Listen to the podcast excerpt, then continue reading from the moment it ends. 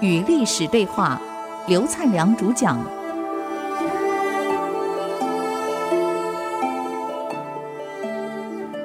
与历史对话，我是刘灿良。讲到全朝的文武百官加老百姓，天天一千多人到朝廷门口去喊话，这个不公平。选皇后要公平竞争，为什么独把安汉宫女儿给排掉呢？这个不对。天天有人去啊，吵啊闹啊，吵啊闹啊。哎呀，王莽还派人来给老百姓解释、安抚啊。我们家德行不够，我女儿长得又不咋样，又没能力，怎么好摆在里面呢？啊，不适合嘛。就没想到王莽越解释，哎呀，要求把王莽女儿拿出来给大家看的人越来越多。啊，这以退为进。因为闹得太厉害了，哎呀，那怎么办呢？怎么办呢？嗯，太后不得已了，只好跟王莽说了：“你这样好了，民意既然这么严重，都要求要你女儿也公平竞争。哎，我这这个当太皇太后的很为难。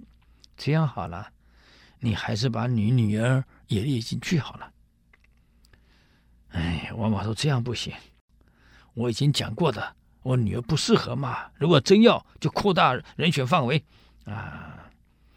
可是公卿们一直有提议啊，那还不对，看父母的行为就知道女儿好坏的嘛。王莽这么了不起啊，王莽的太太女儿的妈妈这么好，女儿一定好啊。我想不用选了，将来还是王室正统，他女儿最适合，变成王莽的女儿最适合了。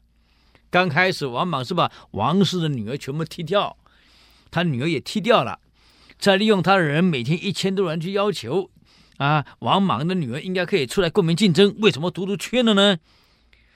弄得这皇太皇太后没有办法，就跟王莽说：“你女儿还是列进去吧。”王莽说：“那也不方便，要列大家一起列，不是列我女儿。”接着当然说了：“不用列那么多了，就王莽女儿就可以了。”啊，父母这么好，女儿一定好啊。何况还你还是皇室正统，干嘛选别人呢？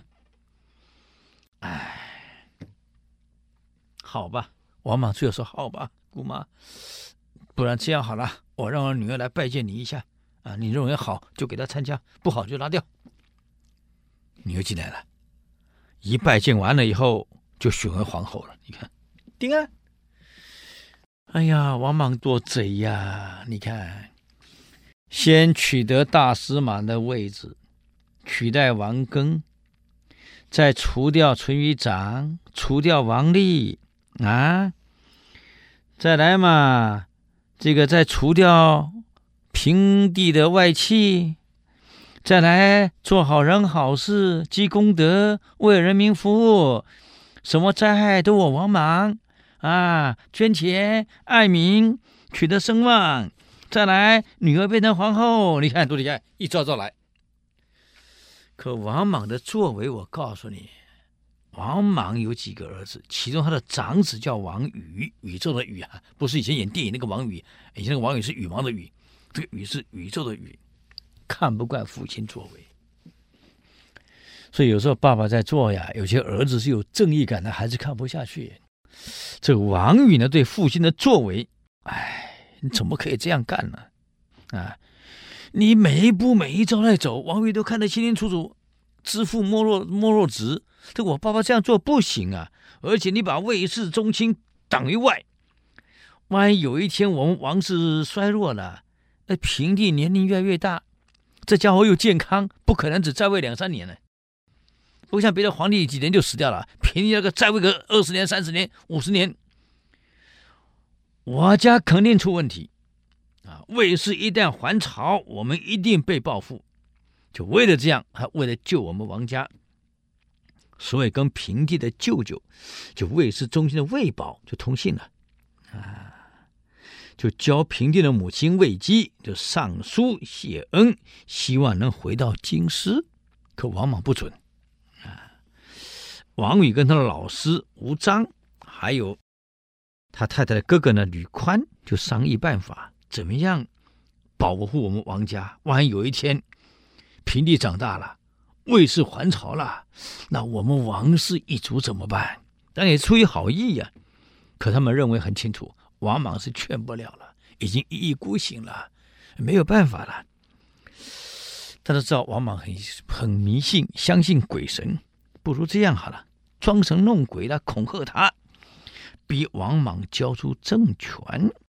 所以王宇呢，就跟他老师啊吴章，还有他的这个七兄，他舅子啊这个吕宽，就商量好，弄一些血呢洒到王莽自己父亲的府上哦，啊。用这来装神弄鬼，吓吓他父亲，看能不能把政权交出来。哎，我告诉各位，谋事在人，成事在天。这个你去傻的时候，这都倒霉，运气不好啊。刚好门卫在那儿，你去傻，那么是你搞错了，就被门卫发现了。因为被门卫发现，啊。这洒血的人就被抓了，去洒什么鸡血狗血就被抓了。一被抓，啊，自己儿子啊，王宇啊，自己的儿子一样抓，一样入狱啊。这个王宇在狱中就服毒自杀了，儿子死了。王莽在儿子死后怎么办？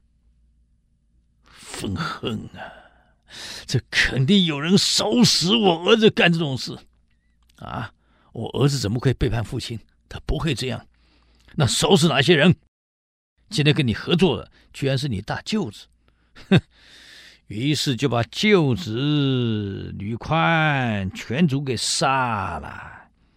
可是王宇的太太媳妇啊，吕嫣怀孕了。那么怀孕的孩子谁？是王莽的孙子啊。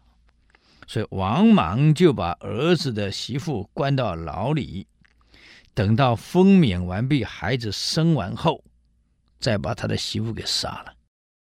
啊，他要孙子，他不要这个媳妇啊。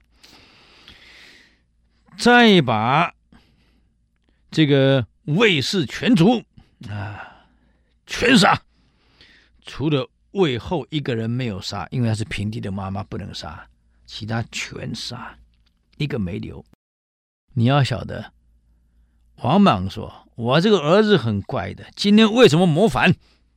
嗯，你这个老师没有把他教好，肯定你鼓舞他，啊，跟他舅子一样，就帮王宇的老师吴章腰斩弃市。你看够狠的，腰斩跟斩首不一样啊，各位看官啊。”我们那个颈部的脊椎是有接缝的，以前刽子手很厉害，唰一下去，往缝下去，你不但没痛感，你还有快感，走了。可是腰斩不一样啊，斩成两段，人不会死啊，手还在动，脚还在踢，眼睛还在转，最快二十分钟后才会失去知觉，这个很残忍的。这个事情平定以后呢，太皇太后知道了，啊，还表彰了王莽。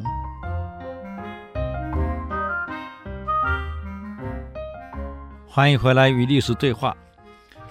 我们刚刚谈到王莽他的儿子这个王宇，因为看不惯父亲的作为嘛，所以为了帮助这个王家能够将来万一平帝长大以后，魏氏还还朝了。这个王家不被受伤，而想办了一些办法出来，让王莽把权势交出来，没想到失败了。所以失败以后，统统被杀光了。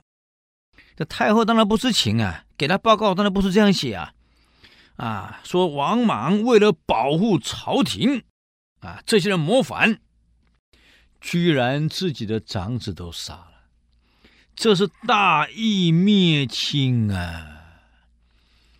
所以皇太后召见王莽，跟王莽说呀：“你身居周公之位，辅佐成王一样的幼主，实行周公对管叔、蔡叔一样的诛杀诛罚，并不因为王宇是你儿子，啊，父子亲情，啊，你一样解决了。我非常赞赏你大义灭亲，而且像周公一样铲平了管叔、蔡叔之乱，你真是了不起啊！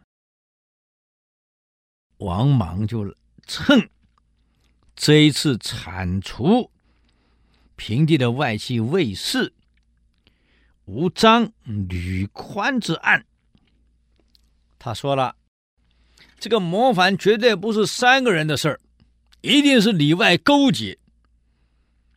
如果没有内外勾结，怎么可能会这样子大的谋反事件产生呢？啊，要推翻皇室啊！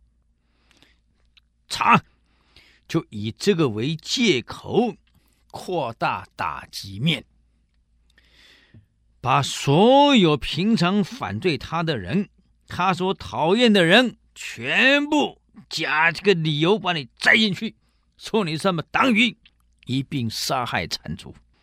包括元帝的妹妹晋武长公主，因为平常非议王莽，反对王莽，还有洪阳侯，一个王莽的亲叔父哎。王立自己的亲叔叔哎，啊，王仁都是他的叔父，你看亲的哎。王莽贪通用太后的名誉下诏，逼他们自杀，狠吧？连自己叔叔你看全部铲光，管你是谁。哎呀，这是无毒不丈夫啊！看历史，这些奸贼够狠啊！我们哪下得了手？各位，你想自己的叔叔、自己的伯父，你怎么下得了手啊？嗯，王莽还令他的亲信曾瓦派特使到各地追捕卫士党羽。把国中所有的豪杰、汉朝的忠臣，凡是不亲附王莽的，通通诬陷为跟吴章、吕宽同党，通通铲除。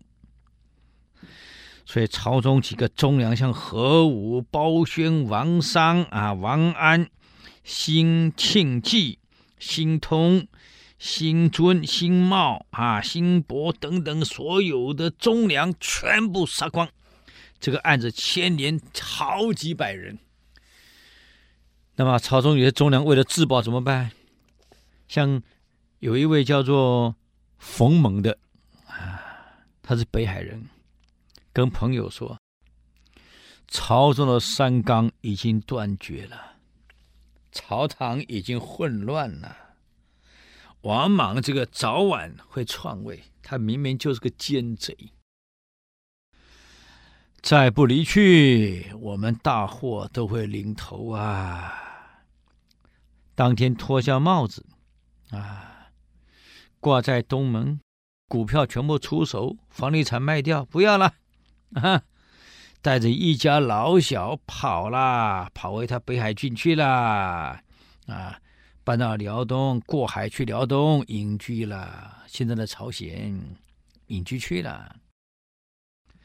那么这些亲附王莽的这些小人，为了权势，一定要把王莽捧得高高的，一再给太皇太后建议，像王莽这样了不起的人，应该采用伊尹、周公的称号，啊，为百官之上的大善公，啊，还把王莽呢是最后还是还有两个儿子，因为死了一个王王王宇了嘛，还有两个儿子，他通通封为侯。嗯所有的他党羽通通加官进爵。现在王莽看看情势差不多了，可是还有个问题：汉平帝身体很健康哎，年龄越来越大了，越来越懂事了。以前我乱来、演戏、装蒜啊、诬赖，我怎么乱来？皇上看不懂，小嘛。现在平帝年长，慢慢大了，看得很清楚了。加上自己母亲所受的委屈，舅舅受的委屈，整个外戚被整肃，死的死，逃的逃，心里怨恨不快，所以对王莽非常不满。你看。这有点像后来的清康熙皇帝对鳌拜的不满。鳌拜再来下一步就是第二个王莽，肯定篡位。可是人家康熙有智慧呀，各位，当领导人真的要有智慧。再不满，你话不要讲出来，很危险啊！你看后来的汉献帝对曹操不满，用衣带诏，所以衣带诏就得写个诏书，外面联合刘备，联合反曹操的人要铲除曹操。这个诏书呢，因为进出太危险了，当时献帝是被软禁在后宫哎。曹操人看得很紧，进出都要搜身检查的。这个衣带诏怎么办？缝在衣带里面。可后来还是泄出去了，完了。这个康熙就很聪明啊，他不跟你玩这一招，他用智慧在内廷把鳌拜铲掉。这以后我们讲到清朝，我们会讲康熙怎么除鳌拜，跟外面演的戏事实上不一样。我们讲的是正史啊。跟外面演的电视剧，哪不是这样出的啦？各位，康熙太聪明了。可平帝没有那么高的智慧啊，不满就讲出来了。啊，这王莽怎么可以这样子？啊，我母后一家怎么可以被修理成这样子？杀了几百个人，那是借口。啊，大骂王莽。你别忘了，他的皇后是谁的女儿？这个王莽的女儿啊。加上朝中大大小小太监，王莽早就部署了眼线了，搞不好电话都窃听了，手机都窃听了。你不满意，王莽怎么会不知道？王莽开始担心了，万一真给你长大了，掌握实权了，那我王莽还能保得住吗？看来下一步得铲掉汉平帝了。就借着冬季狩猎打猎的时候，端了一杯酒献酒给平帝，在酒里面就下了毒了。而这个毒啊，记记得不能让平帝当场死哎，一定要喝了酒以后你病了，回朝病不久后死亡。这个剂量还得控制得很好哦。平帝果然喝了酒病了，完了，啊。平帝病重了，到底平帝病重后怎么办？王莽下一步要怎么走呢？我们只能留到下个星期再给各位介绍啦。与历史对话，我们下周继续分析王莽的措施。谢谢。